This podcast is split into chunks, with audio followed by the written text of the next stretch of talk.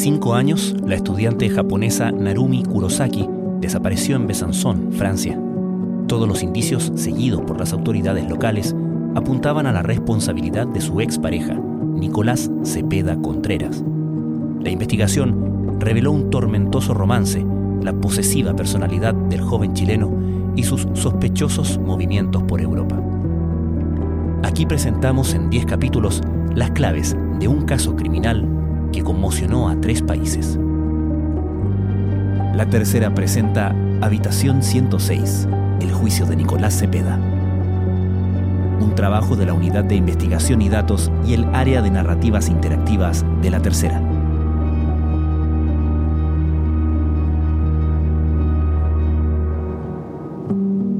...1. El acusado.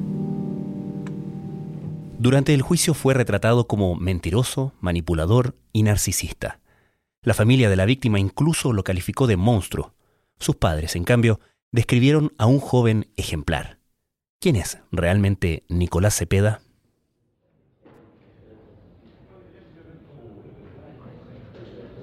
La solitaria rutina que Nicolás Cepeda llevaba en la cárcel se rompió el 29 de marzo.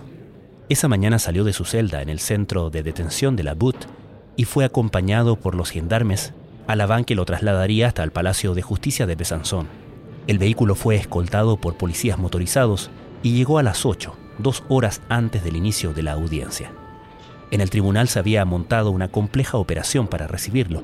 Hasta poco antes de la apertura de los alegatos, un equipo logístico se aseguraba de que los 100.000 euros invertidos por el Estado francés facilitaran el desarrollo de un juicio sin precedentes. Debían coordinar testigos en tres continentes, crear un sistema de traducción simultánea al español y al japonés, y habilitar dos salas extras para casi 60 periodistas. Todo con el fin de determinar si Cepeda mató a su exnovia, Narumi Kurosaki, quien lleva cinco años desaparecida. Cuando llegó la hora, Cepeda entró a la sala con una camisa celeste y corbata azul. Tenía enfrente a sus padres, Humberto Cepeda y Ana Luz Contreras, y a la madre y hermana de Narumi. Delante de todos ellos, declaró su inocencia.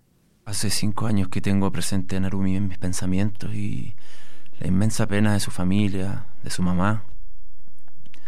No hay día que pase en los que no los tenga presentes. Quiero decir que yo no maté a nadie. Niego con toda mi fuerza los cargos. La investigación tenía múltiples indicios contra Cepeda. Era la última persona que había estado con Narumi y su conducta en los días previos y posteriores a la desaparición resultaba difícil de explicar. Para la familia de la joven japonesa no caben dudas. Taeko Akiyama, su madre, así lo manifestó durante el juicio. Nunca dirá la verdad, ni ahora ni después. No hay que dejar nunca más a este monstruo libertad. Quiero matar a este hombre. Voy a seguir protegiendo a todas las mujeres y el precio de mi voluntad será mi vida. La convicción de la mamá de Narumi era compartida por una buena parte de los testigos del caso. La tarea de la defensa lucía cuesta arriba. ¿Cómo entender que un joven chileno, aparentemente ejemplar, hubiera asesinado a su expareja? Para intentarlo, hay que retroceder tres décadas. Nicolás Cepeda nació en Temuco en 1990 y es el mayor de tres hermanos. Su familia tenía un buen pasar. Humberto Cepeda era un alto ejecutivo regional de Telefónica y Ana Luz Contreras trabajaba como secretaria en la administración municipal de René Zafirio. Desde su infancia destacó como estudiante en el Colegio Centenario. Su promedio general al salir de la educación media en 2008 fue 6,6. En matemáticas, su mejor ramo, terminó con un 7. Estas notas le permitieron entrar a Ingeniería Comercial en la Universidad de Chile. Su padre destacó estas cualidades en el primer día del juicio. Él ha sido siempre muy responsable y emprendedor. No le haría daño a nadie, nunca. Pero Cepeda no solo estaba interesado en los números, era un joven de intereses diversos. Era fanático del anime y se inspiraba en esa estética para dibujar personajes femeninos. También le apasionaba la tecnología y escribía reseñas de celulares en sitios como Firewire. Cepeda vivía en Internet, usaba una plataforma para publicar fotos y mantenía un blog en el cual escribía reflexiones y cuentos. En uno de ellos, titulado La llamada, relata la historia de Daniel, un hombre que viaja desde Chile a Estados Unidos para reencontrarse con una ex polola. Ella ya ha superado la tormentosa relación y se encuentra emparejada con otra persona. En un cuento posterior, Daniel reprocha a su antigua polola por rechazarlo. Y no me atrevo a decirte que nunca más escribiré sobre ti. Quizás siempre escriba un poquito de ti, sobre ti, pensando en ti. Es lo que estoy haciendo ahora. Es una manera de decirte que, aunque no me llames y no me hables más, siempre te voy a querer. Cepeda se fue a estudiar a Santiago en 2009, mientras que su familia dejó Temuco para iniciar un periplo por Antofagasta, La Serena y Viña del Mar. Su interés por la cultura japonesa lo llevó a postular a una beca para irse de intercambio a ese país. Fue ahí donde conoció a Narumi y comenzó la historia que hoy lo tiene como presunto asesino.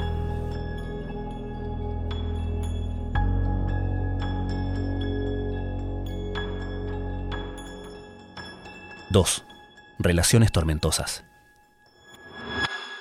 En 2014, una beca del gobierno japonés le permitió a Cepeda entrar en la Universidad de Tsukuba como estudiante de intercambio.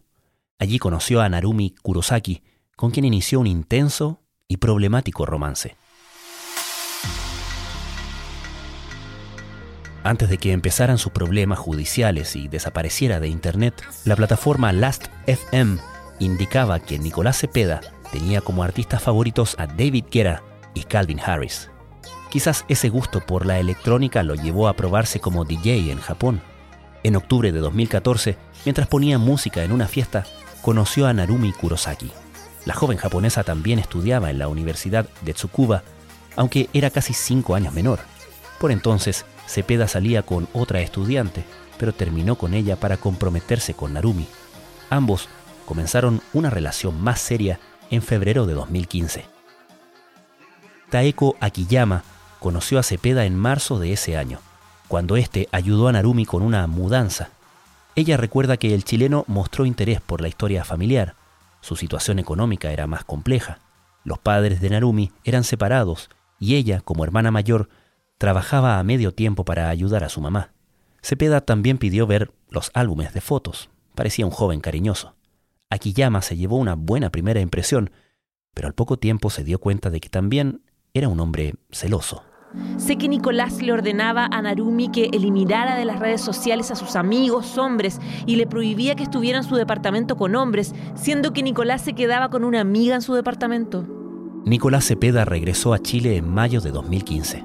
Akiyama recuerda que el chileno lloró amargamente en el aeropuerto. La pareja intentó mantenerse a distancia, pero terminaban y volvían constantemente. Cepeda se ofreció a pagarle a Narumi un pasaje a Chile para tratar de revivir la relación. Ella estuvo en Chile entre septiembre y octubre de 2015, conoció a la familia de su novio y recorrió Valparaíso y Santiago. Luego tuvieron que volver a separarse, pero Cepeda sugirió que buscaría una forma de volver a Japón apenas terminara su carrera. Y así lo hizo. En abril de 2016 ya estaba de regreso en Tokio. Buscó algún trabajo o una pasantía que le permitiera establecerse, pero pasaron los meses y no tuvo éxito. Además, Narumi ya tenía otros planes. Había postulado a una beca para estudiar Administración y Finanzas en la Universidad del Franco Condado, en Besanzón. En agosto, cuando Narumi partió a Francia, los problemas de la pareja se agravaron. Sus intercambios por teléfono o mensajes de texto se volvieron cada día más violentos, particularmente del lado de Cepeda. Este le exigía eliminar de redes sociales a sus nuevos amigos de la universidad. El 5 de septiembre, por ejemplo, intercambiaron 646 tensos mensajes. Destruiste todo con tus mentiras. Me haces ver como tonto porque no estoy en Francia. No voy a aceptar que me llames mentirosa. Demuéstrame que eres seria. Quiero ver tu compromiso. Decides defender a tres tipos que conociste la semana pasada. ¿Tú quieres que yo los contacte, les envíe un mensaje en Facebook diciendo que tú eres mi pareja para que dejen de andar detrás de ti? Nunca suprimiré a Rafa y Arturo. Hablamos más tarde. Voy a perder la paciencia, Narumi. Me has tratado como basura. Dos días después de esta pelea, Cepeda subió un amenazante video a Dailymotion. Mirando directamente a la cámara y hablando en inglés, le recordó unas condiciones que le había exigido para salvar la relación. Cuando le consultaron sobre esta grabación en el juicio, explicó que se trataba de un testimonio personal, como escribir en un diario íntimo. Narumi hizo algunas cosas malas que le costaron tener que seguir ciertas condiciones para mantener esta relación. Si sigue las condiciones por dos semanas, las dejaré sin efecto. Ella debe reconstruir la confianza y pagar un poco del costo de lo que hizo y asumir si va a cometer esos errores con una persona que la quiere. El quiebre definitivo ocurrió el 8 de octubre. Narumi le recordó a Cepeda su falta de apoyo con un supuesto embarazo que nunca fue corroborado. Los investigadores franceses tradujeron la conversación del inglés al español de la siguiente forma. Jamás olvidaré que me embarazaste. Nunca te hiciste responsable de mi embarazo, de mi hijo. Recuerda que yo quería que verificáramos eso antes de que te fuera. Vine a Japón y tú te escapaste a Francia. Nos destruiste con tu egoísmo. Vete a la mierda. Esta fue la última conversación que ambos tuvieron hasta la inesperada visita de Cepeda a Francia. Un mes después, el chileno regresó al país e inmediatamente se internó en una clínica especialista de desórdenes conductuales. Cuando se le preguntó sobre esta situación durante el juicio, aseguró que no tenía nada que ver con su quiebre con Narumi. Sufrí un choque cultural inverso.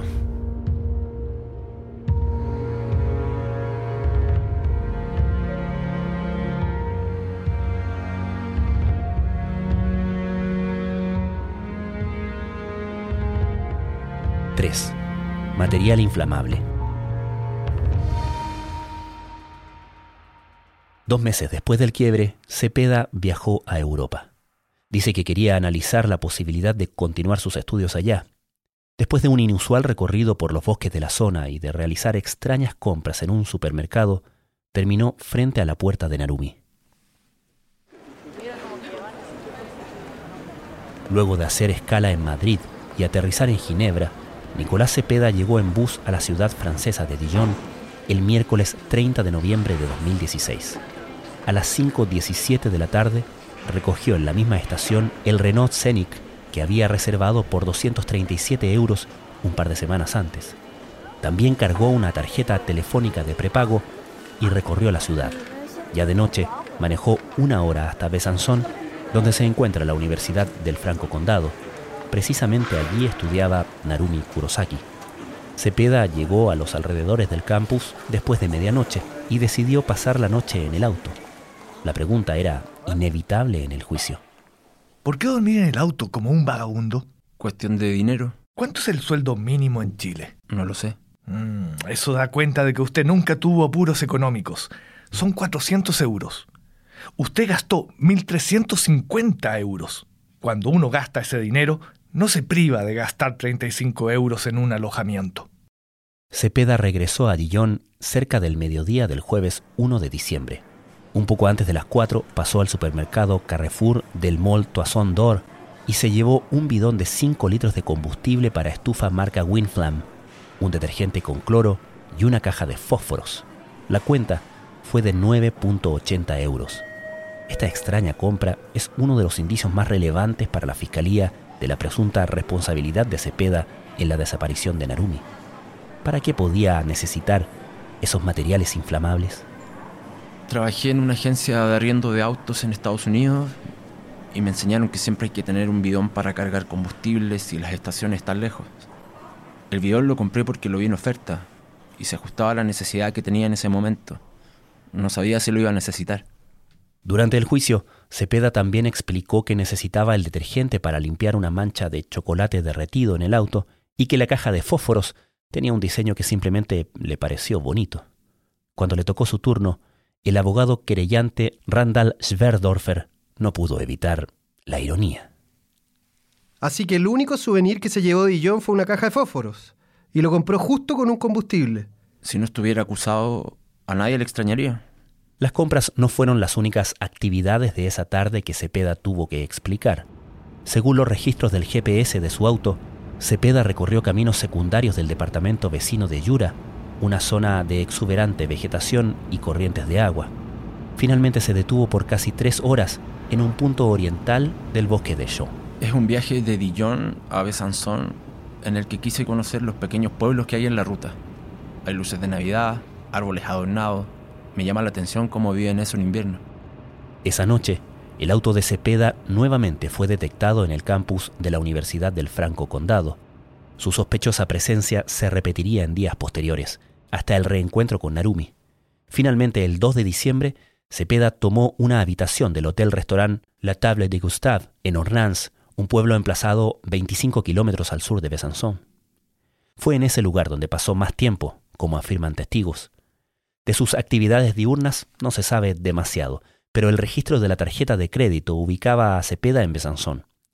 En la tarde del 3 de diciembre entró en la tienda HM de la ciudad y se llevó una chaqueta azul y una camisa blanca por 80 euros. El juez Matthew Husson le preguntó al acusado si había comprado la ropa teniendo en mente la cita con Narumi. Este aseguró que no. Al día siguiente, Cepeda estrenó su nueva tenida cuando se reencontró con su expareja.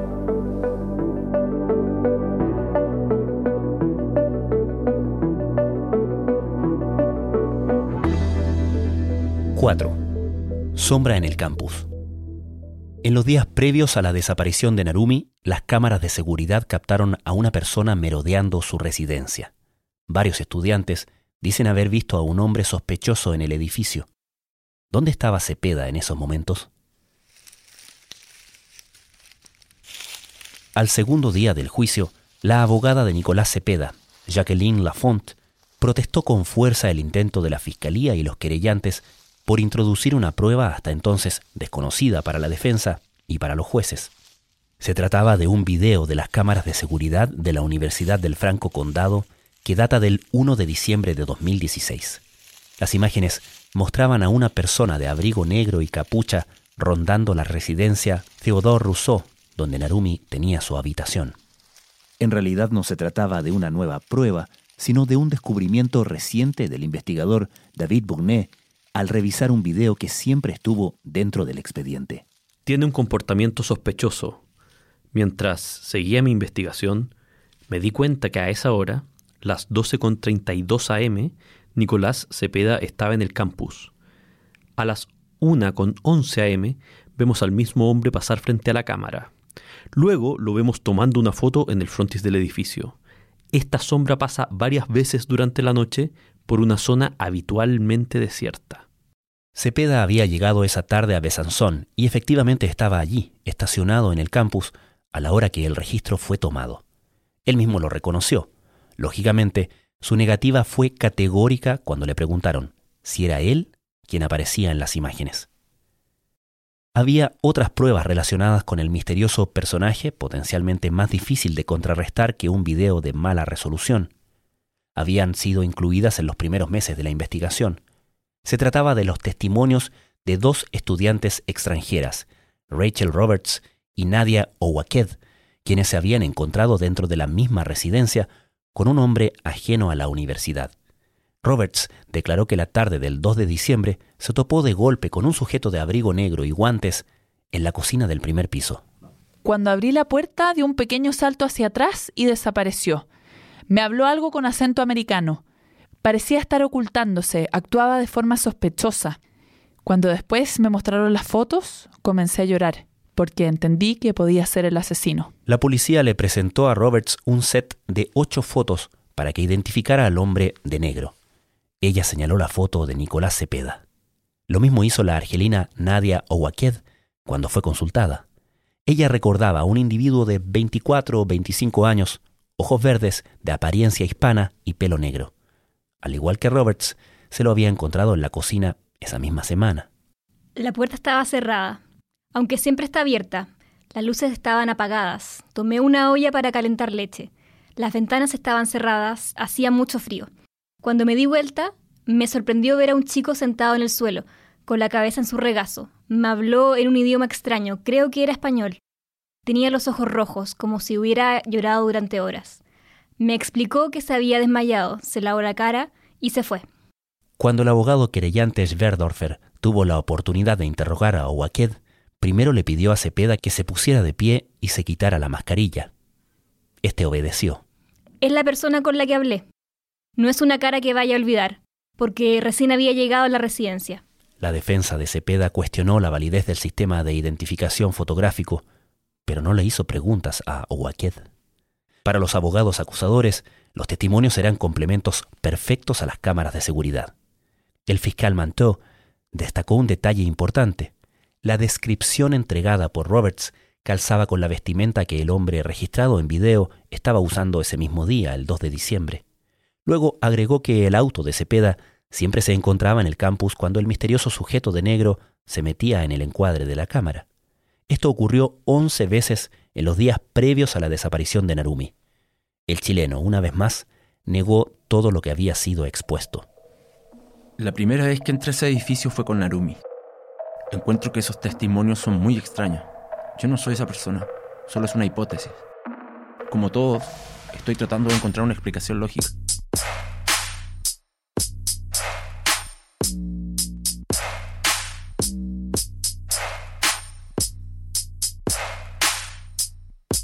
Cinco. Retrato del reencuentro. La expareja se reunió en la tarde del 4 de diciembre. Cepeda aseguró que fue algo fortuito, una versión que sus acusadores consideran absolutamente inverosímil. La cita terminaría a altas horas de la noche, entre gritos, en la pieza de Narumi Kurosaki. Nicolás Cepeda recuerda que el encuentro del 4 de diciembre fue casual. Es cierto que su presencia constante en el campus de la Universidad del Franco Condado creaba una oportunidad, pero él prefiere verlo como algo natural. Su versión es que estaba en el auto cuando Narumi le golpeó la ventana del lado del pasajero. Ella venía llegando de sus clases de baile y de haber pasado la noche junto a su nueva pareja, Arthur del Piccolo, uno de los amigos de Narumi que Cepeda quería eliminar de sus redes sociales. A los investigadores del caso les cuesta creer que los eventos de esa jornada hayan comenzado así. Durante el juicio, el fiscal Montó le preguntó, exasperado, cómo era posible que hubiera viajado desde tan lejos y pasado tanto tiempo en el campus sin acercarse a ella. No estaba seguro de poder materializar la idea que tenía en mente. Estaba avergonzado de mí mismo. Tenía la esperanza de verla. Pensaba que sería bueno hablar de nuestra ruptura. Como no existen más versiones con los detalles del reencuentro, Cepeda tiene cierto control sobre la historia de lo que ocurrió esa tarde. Según cuenta, Narumi estaba sorprendida, pero feliz de verlo. Se pusieron al día, y él la invitó a cenar al hotel donde se había registrado unos días antes, la Table de Gustave, en el pueblito de Ornans. Ella aceptó. En una selfie tomada a las 6.07 frente a una iglesia de la zona, ambos lucen contentos. Llegaron del restaurante cerca de las 7. Los meseros recuerdan que ambos estaban bien vestidos y que el ambiente era cordial, pero que no parecía una cena romántica. Cepeda pagó la cena con su tarjeta de crédito. Al salir del restaurante, el chileno se habría ofrecido a llevarla de vuelta a Besançon. El viaje tomaba 25 minutos. Narumi le habría dicho que el camino de regreso podía ser peligroso y le sugirió que podía quedarse con ella en la residencia. Pasadas las 10, enfilaron de vuelta a Besançon en el Renault, que superó los 80 kilómetros por hora en una zona de 70, justo 5 kilómetros antes de entrar a la universidad. La cámara de seguridad ubicada frente a la residencia de Narumi registró la llegada de ambos a las 10.58. Cepeda parecía entrar con su maleta. Entre las 3.15 y las 3.21 de la mañana del 5 de diciembre, 15 vecinos de Narumi escucharon gritos de dolor y ruidos sordos en una de las habitaciones. Algunos empezaron a compartir sus impresiones a través de un chat. Rachel Roberts, la misma que reconoció a Cepeda dentro de la residencia un par de días antes, escribió. Se diría que están matando a alguien. Solo uno de los residentes, Adrien Laurent salió al pasillo del primer piso para averiguar qué pasaba, pero no logró ubicar de dónde venía la bulla y regresó a su pieza apenas volvió el silencio. A nadie más se le ocurrió llamar a la policía. Cepeda aseguró en el juicio que nunca escuchó ningún grito, que él y Narumi tuvieron relaciones sexuales y se durmieron. Pero en su primera declaración, la de diciembre de 2016, el chileno había insinuado que los gritos que se oyeron en la residencia eran de Narumi, pero de placer. No era la única contradicción en sus testimonios. También había dicho que dejó la residencia a la mañana siguiente, el 5 de diciembre, cuando el GPS de su auto no registró movimiento hasta la madrugada del 6. Había un día perdido. Según su última versión, Cepeda pasó las siguientes 24 horas con Narumi en la habitación 106. Nos despertamos a las 7 de la mañana. Vicky empezó a prepararse para salir, pero el tiempo estaba malo y prefirió quedarse conmigo en la pieza. Tomamos desayuno y nos quedamos dormidos viendo una película. Entonces escuchamos que había gente tocando la puerta. Al otro lado estaba Arthur del Piccolo, preocupado por unos extraños mensajes que había recibido de su novia. Cepeda Cuenta que Narumi le hizo un gesto para que se quedara callado. El reencuentro habría terminado algunas horas después, en la madrugada del 6 de diciembre, cuando Narumi supuestamente se arrepintió de su infidelidad y le pidió que se retirara. Los testimonios de Cepeda fueron puestos a prueba constantemente por el juez, la fiscalía y los querellantes. ¿Por qué no habían hallado envases de condones en el basurero si hubo relaciones sexuales? ¿Por qué los vecinos de Narumi no escucharon ninguna actividad en su habitación el 5 de diciembre si estaban viendo películas? Cepeda optaba por respuestas ambiguas y en algunos casos por explicaciones difíciles de creer, como haberse llevado consigo los paquetes vacíos de condones por respeto a una inexistente costumbre japonesa. La contradicción final de su versión de ese día, después del emocionante reencuentro narrado por Cepeda, este nunca volvió a contactar a Narumi Kurosaki.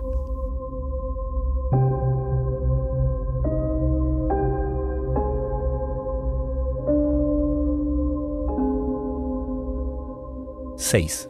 La habitación intacta. Las autoridades de la universidad tardaron en reportar la desaparición de Narumi. Esta demora causó que la policía local empezara su investigación recién una semana después del encuentro con Cepeda.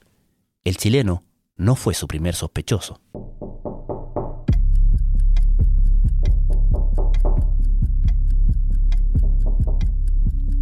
Arthur del Piccolo golpeó la puerta de la habitación 106 de la residencia Theodore Rousseau cerca de las 11 de la noche. Era 5 de diciembre, el día después del reencuentro entre Narumi y Cepeda. Unos mensajes de su novia lo tenían desorientado. Ella parecía preocupada. Cuando estaba por pedirle al conserje que abriera la puerta, recibió el siguiente correo de Narumi. Quería hablar contigo en persona, pero no puedo más. Me encontré con otro chico, pasé el día con él. No sé si me gusta. Por favor, perdóname. Mañana te explicaré todo. Besos. Del Piccolo no insistió en entrar a la pieza y regresó confundido a su residencia entre la tristeza y la rabia. Al día siguiente intentó hablar con ella, pero Narumi se negó. Le pedía un espacio. Entonces intentó conmoverla con un mensaje más extenso y romántico. El encabezado era Mi pequeña Narumi. No soy tu pequeña Narumi. La situación le pareció cada vez más extraña. Entonces se enteró de que varios amigos de Narumi habían recibido mensajes suyos. En ellos les explicaba que había viajado a Lyon para renovar su visa. Era extraño, porque el consulado japonés estaba en Estrasburgo. Del Piccolo se acercó a Sintaro Obata, compatriota y amigo de Narumi, quien vivía en la habitación 107 de la residencia Rousseau. Obata estaba preocupado porque Narumi había faltado a clases y ya no contestaba los mensajes en japonés solo en francés. Juntos comenzaron a juntar información y notificaron a la universidad. Empezaron a creer que su celular estaba intervenido. Finalmente, el 12 de diciembre, consiguieron entrar a la pieza de Narumi con la ayuda del encargado de la residencia. Vi su abrigo y su bufanda. Era incomprensible que fuera León sin el abrigo. La policía entró a la habitación tres días después, el 15 de diciembre. Las autoridades de la residencia se habían demorado en alertar al Departamento de Relaciones Internacionales y ellos, a su vez, habían tardado en hacer la denuncia. Parecía todo en orden. El refrigerador estaba lleno. Su ropa, el maquillaje y cuadernos estaban en su lugar. Su computador estaba en un bolso. La billetera tenía 565 euros. Al repasar el inventario de sus posesiones, los investigadores se dieron cuenta de que solo faltaban una frazada y una maleta. Al día siguiente, dudando de que se tratara de una desaparición voluntaria, la Fiscalía local decidió abrir una investigación por posible rapto, secuestro y asesinato. Las primeras miradas de la policía se dirigieron a Arthur del Piccolo. Su discurso parecía demasiado preparado. Era muy preciso al hablar, algo frío. No quisimos detenerlo de inmediato. Al final cambiamos de idea, porque no había evidencia material. Revisamos su teléfono y su computador, pero no encontramos nada. La policía rastreó las actividades de Narumi usando las señales emitidas por la antena de su celular. Así llegaron a la tablet de Gustave en Ornans. Les mostraron fotos de ella y de Arthur del Piccolo. Los meseros reconocieron a la japonesa y la administración del restaurante buscó en sus registros. Entonces, se encontraron con que la comida había sido pagada con una tarjeta de Chile. La remota posibilidad de que el ex novio chileno estuviera involucrado era real. La policía volvió a interrogar a varios amigos de Narumi para saber más de Nicolás Cepeda. Varios coincidieron en que se trataba de una relación que había terminado muy mal. Posteriormente identificaron el Renault Scenic que había registrado exceso de velocidad entre Ornans y Besanzón. Sabemos que hay una cámara en ese camino, que es una trampa para los extranjeros. Revisamos el registro y tuvimos la suerte de encontrar este auto que pertenecía a una agencia. El contrato estaba firmado por un hombre llamado Nicolás Cepeda. Al tirar de esa hebra, las autoridades pudieron reconstruir el itinerario de Cepeda con relativa rapidez.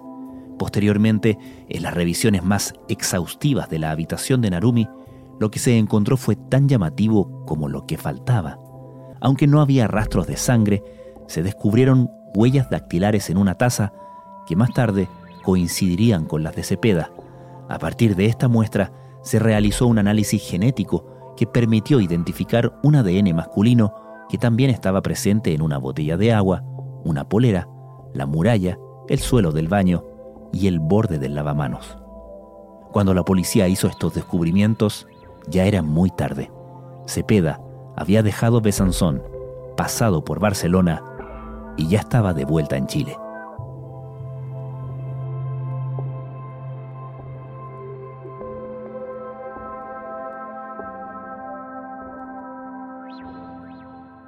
...7... En lo profundo del bosque. Apenas unas horas después de dejar la residencia de Narumi, el auto de Cepeda fue geolocalizado en un bosque cerca de Besanzón. Las autoridades especulan que los restos de la japonesa terminaron en ese lugar, pero hay un dilema. No tienen cómo probarlo. Hemos alcanzado la certeza de que Narumi está muerta. Desde el 4 de diciembre de 2016 no ha dado señales de vida ni ha sido vista en ninguna parte. La ausencia de transferencias bancarias, la presencia de efectivo en la billetera que dejó en su habitación, sus proyectos y la falta de señales de depresión también nos hacen descartar un suicidio. El investigador David Bournet llegó tempranamente a la misma conclusión que muchos de los demás involucrados en el caso de Narumi Kurosaki. Era la explicación más probable en el gran contexto. ¿Por qué una joven aparentemente feliz querría escapar de todo de un momento a otro?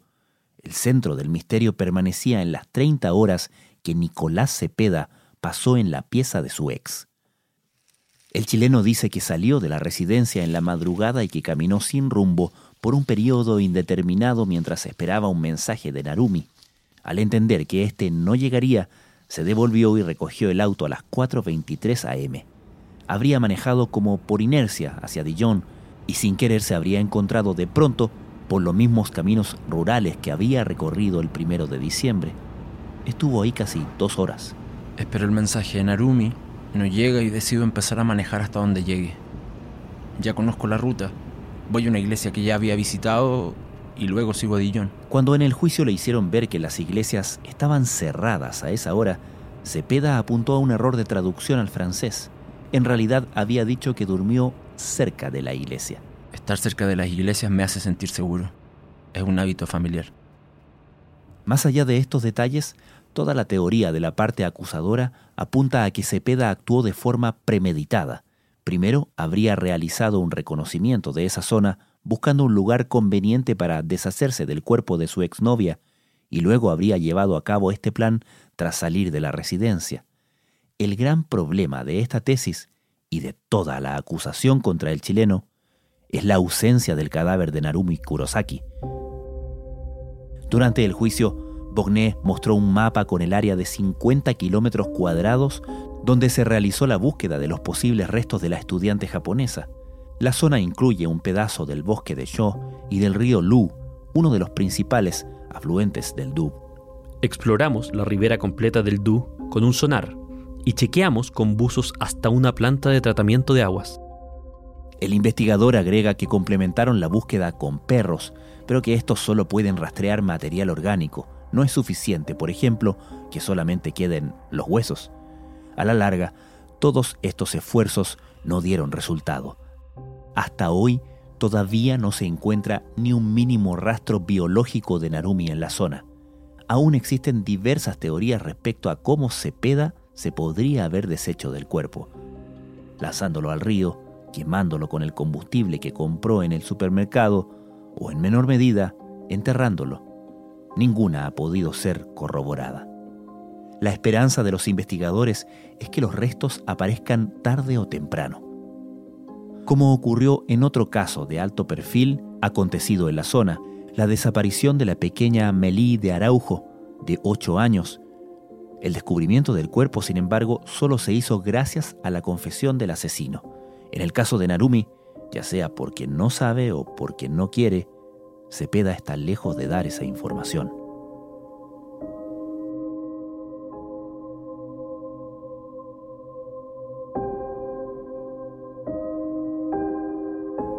...8. Palabras prestadas. La familia Kurosaki recibió mensajes extraños de Narumi en los días posteriores a su encuentro con Cepeda. Su manera de escribir no parecía natural. ¿Era realmente ella? Por esas mismas fechas, Cepeda también estaba preocupado de cómo expresarse en japonés. Al mismo tiempo que en Besanzón empezaban a dudar de quién estaba realmente detrás del celular de Narumi Kurosaki, su familia también comenzó a recibir mensajes que les parecían extraños. No era solo por el contenido, sino por giros idiomáticos inusuales para un hablante nativo de japonés. Su hermana Kurumi notó que confundía los signos silábicos de las J con las Y. Entre el 10 y el 11 de diciembre, Narumi les contó a su madre y hermanas que se iba de paseo a Luxemburgo. Algunas de sus últimas frases en el chat familiar le sonaban curiosas. Voy en el tren, no tengo wifi. Tengo un nuevo novio. Me voy sola. Recién en marzo de 2017, la Fiscalía pudo afirmar su teoría acerca de Narumi y sus comunicaciones posteriores al encuentro con Cepeda. La policía japonesa interrogó a dos amigas que el chileno había dejado en ese país tras su estancia en la Universidad de Tsukuba, Rina Sakamaki y Megumi Sugihara. En los días siguientes a la desaparición de Narumi, Ambas habían estado en contacto con él. Cepeda les había pedido ayuda para traducir al japonés coloquial frases como Voy, en el tren, no, tengo, wifi, tengo, un nuevo, novio, y me, voy, sola. En su primera declaración, que data de 2017, Sakamaki se mostró dolida. Yo me pregunté en ese momento por qué Nicolás deseaba aprender una frase cuyo estilo pertenece al lenguaje femenino. Al ver esta imagen me pregunté si mi traducción no habría sido utilizada por Nicolás para disimular esta desaparición de Narumi. Eso me indignó. Las dos habrían recibido también solicitudes de Cepeda para que borraran sus historiales de conversación en Facebook Messenger y Line. Sakamaki lo hizo de inmediato. Sugihara, en cambio, le preguntó por qué querría borrar sus conversaciones. Ambos tenían una relación más cercana. Ella, de hecho, había estudiado un año en Chile y vivido unos meses con una hermana de Cepeda. A pesar de esa cercanía, su amigo no le respondió. Sugihara se enteró de la desaparición de Narumi diez días después. Entonces volvió a conversar con Cepeda, quien parecía muy interesado en la cobertura mediática del caso en Japón. Según consta en el expediente, Sugihara volvió a preguntar por qué tenía que borrar el historial.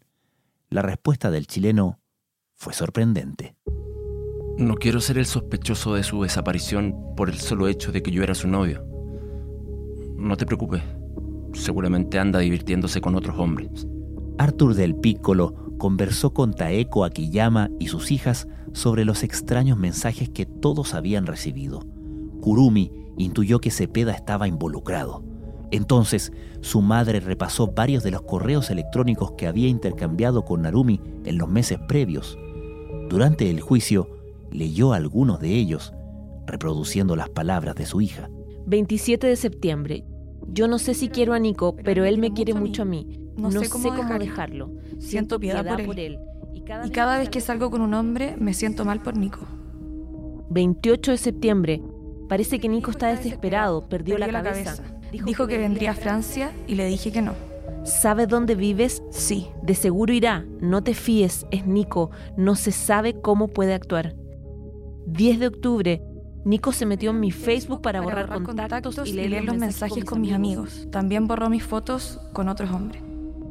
Las autoridades francesas también se convencieron de que Cepeda suplantó a Narumi usando su tarjeta de crédito para comprar un pasaje de tren entre Besançon y Lyon el 6 de diciembre. Este hecho calzaba con la información del supuesto viaje que sus amigos habían recibido. Lo cierto es que Narumi nunca abordó el tren, según indica el registro de pasajeros. La dirección IP del celular ubicó al usuario que realizó la compra en el centro comercial Toisson d'Or de Dijon, justamente donde la policía tenía geolocalizado a Cepeda en ese momento. Algo similar ocurrió con la compra de una VPN y las conexiones de Narumi a redes sociales. Muchas de ellas coincidían con dónde se encontraba Cepeda, en Barcelona o Santiago. Al ser consultado, Cepeda contestó que compartía varias aplicaciones con Narumi y que al activarlas en su celular podía haber ubicado el celular de ella donde él estuviera. Todas las comunicaciones de Narumi con familiares y amigos cesaron el 13 de diciembre. La última conexión a su cuenta de Google también fue el 13 de diciembre. Esa fecha coincide con el arribo de Nicolás Cepeda a Chile.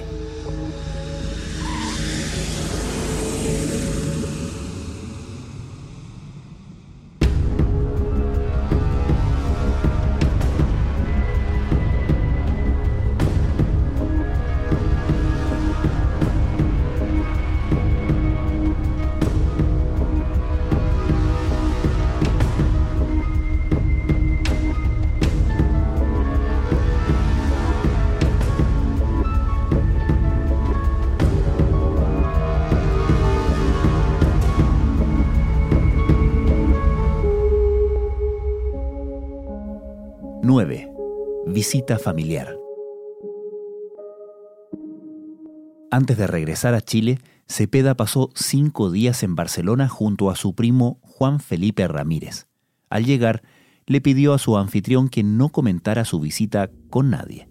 Ramírez intuyó que pasaba algo raro cuando le hicieron unas desconcertantes preguntas.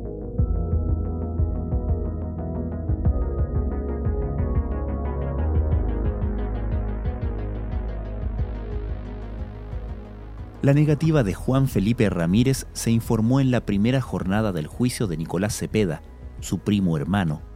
Su nombre estaba en la lista de testigos porque su testimonio había sido relevante en los primeros meses de investigación.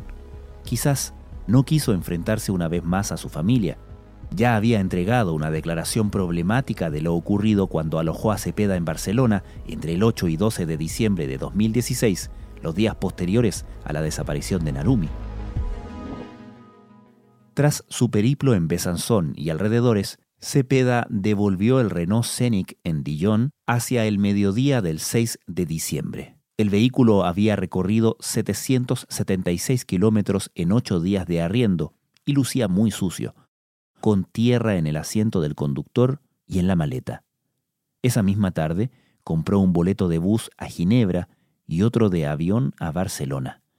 Recién entonces le pidió a Ramírez que vivía con su esposa y estudiaba una especialidad médica, que lo alojara en su casa. De acuerdo con la declaración que Ramírez le brindaría después a la justicia francesa en enero de 2017, Cepeda le explicó que había viajado a Europa para reemplazar a un profesor de su universidad en un congreso desarrollado en Ginebra. También le comentó que quería conocer alternativas para continuar sus estudios en la ciudad, pero que no quería que su papá se enterara. Entonces le pidió que no comentara su visita con nadie ni subiera nada a sus redes sociales. Los investigadores franceses vieron aquí un intento por ocultar su viaje. No quería que mi padre se enterara que estaba en Europa buscando opciones universitarias. Yo quería contarle en persona. Si Juan Felipe le contaba a su hermana Catalina, ella se lo contaría a mis hermanas y se enteraría a mi padre. Mi padre se habría enojado si se enteraba que estaba en Europa. En el pasado ya se había enojado cuando fui a Japón. Ramírez sabía del quiebre con Narumi, así que trató de preguntar contacto. Su primo contestó que no la veía desde septiembre y que estaba saliendo con una joven alemana. Luego, Ramírez también recordó una conversación inquietante que ocurrió el sábado 10 de diciembre. En medio de la comida, Cepeda mostró una repentina curiosidad respecto a la muerte por asfixia. Este preguntó por qué muere una persona que se ha ahorcado o cuánto se demora en morir y cómo saber si las personas están vivas o muertas después de la horca. Los testimonios chocan nuevamente en este punto. No recuerdo haber hecho esas preguntas. A su primo también le llamó la atención que hablara de su expolola indistintamente en presente y pasado. Recuerda haber oído, por ejemplo, que a Narumi no le gustaba mucho el mar. Ramírez se molestó al enterarse de la desaparición de la estudiante japonesa y de la mentira de su primo. Pronto entendió que estaba entre los sospechosos. Cuando habló de este tema con Cepeda, le dijo que la familia debía ayudarse en momentos complicados. La frase le sonó a amenaza. Entonces decidió declarar ante la Interpol catalana. Entre lo que reveló estaban las averiguaciones jurídicas que Cepeda y su familia habían realizado. No existía tratado de extradición entre Chile y Francia. Entre los documentos entregados por Ramírez a las autoridades estaba la siguiente conversación. Tengo suficientes pruebas para defenderme. Tengo el apoyo de mi familia y estoy tranquilo. Es horrible su desaparición. Como de película. ¿Se contactó la familia de Narumi contigo? No. Y yo tampoco lo hice. Cepeda dejó Barcelona el 12 de diciembre y regresó a Ginebra para conectar con un vuelo a Madrid, desde donde finalmente viajó de vuelta a Santiago. Su reingreso al país está fechado el 13 de diciembre. Exactamente 10 días después, la justicia francesa emitió la orden de detención en su contra.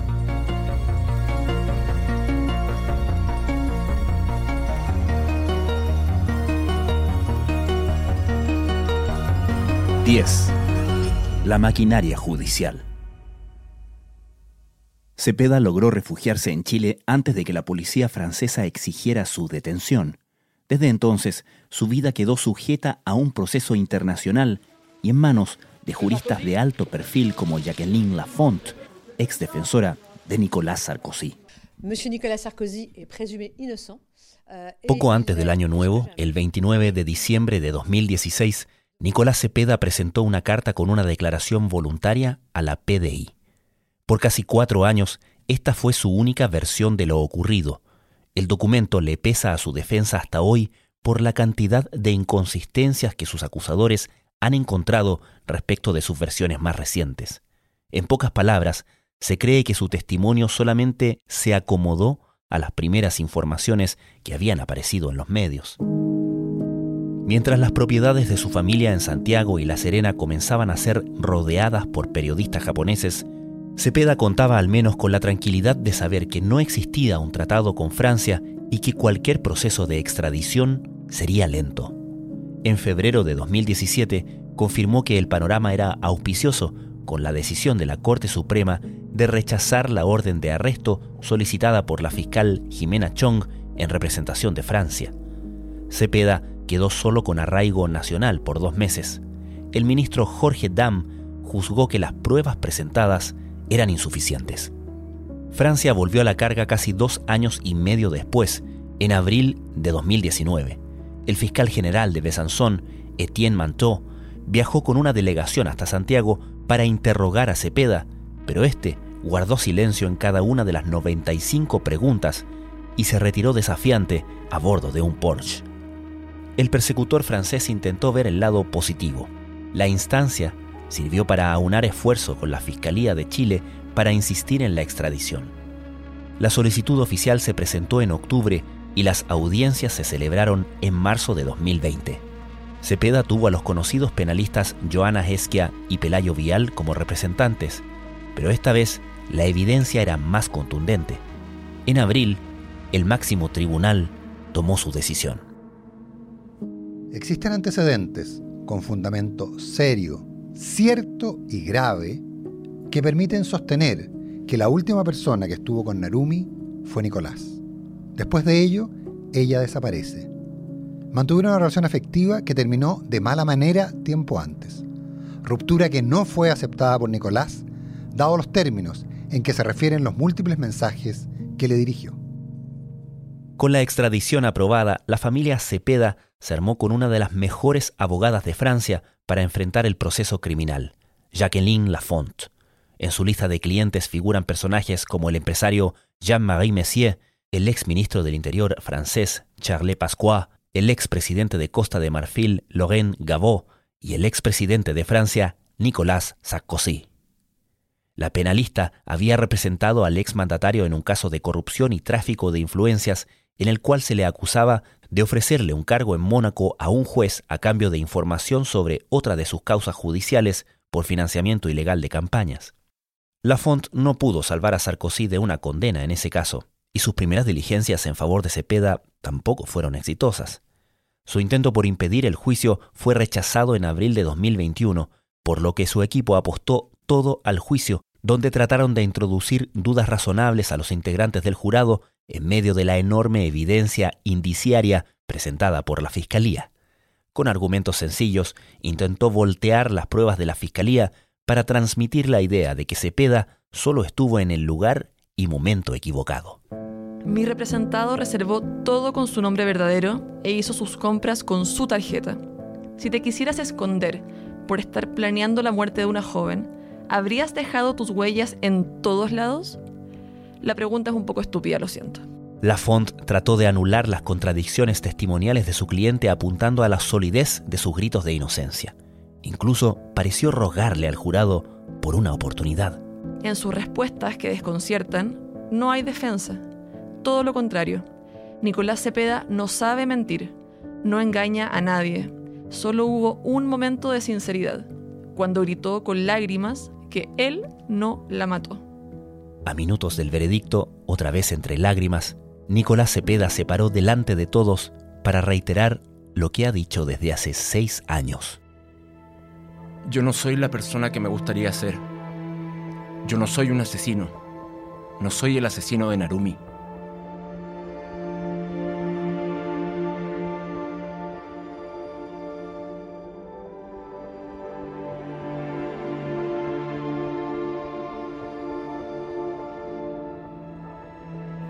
11. Epílogo. Culpable. Las miradas de tres países estaban sobre el pequeño tribunal de Besançon el martes 12 de abril de 2022. Periodistas de Chile, Francia y Japón copaban el pasillo que daba ingreso a la sala donde podían permanecer poco más de 50 personas para escuchar el fallo del jurado de nueve personas que sellaría el destino de Nicolás Cepeda. En la solemnidad del momento, esa sala reunió a los protagonistas de una trama dolorosa, Cepeda y sus padres, la familia de Narumi, los abogados, todos pendientes de una resolución cuya lectura se anticipaba como breve, pero con consecuencias relevantes. Momentos antes de las 3 de la tarde en Francia y de las 9 de la mañana en Chile, se conoció el veredicto. El jurado consideró como culpable a Nicolás Cepeda por el asesinato de Narumi Kurosaki. Además, estimó que pese a que nunca se encontró el cuerpo de la joven estudiante japonesa, las pruebas eran suficientes para estimar que su expareja había actuado con premeditación. El veredicto incluyó la pena de cárcel solicitada para Cepeda, 28 años, una decisión que aún puede ser apelada a tribunales superiores en Francia, pero que se convierte en el primer fallo de este caso que lleva más de cinco años de recovecos judiciales. La resolución está lejos de ser el final del caso. Más allá de la condena, quedan muchas incógnitas aún pendientes por resolver. ¿Cómo ocurrió la muerte de Narumi Kurosaki? ¿Dónde fue dejado su cuerpo? ¿Y por qué no hubo testigos ni registros de lo que pasó en esas horas del 5 y 6 de diciembre de 2016? Son preguntas que seguirán pendientes en la mente de familias, abogados, jueces y periodistas que continúan intentando develar los detalles de lo que pasó realmente en la habitación 106.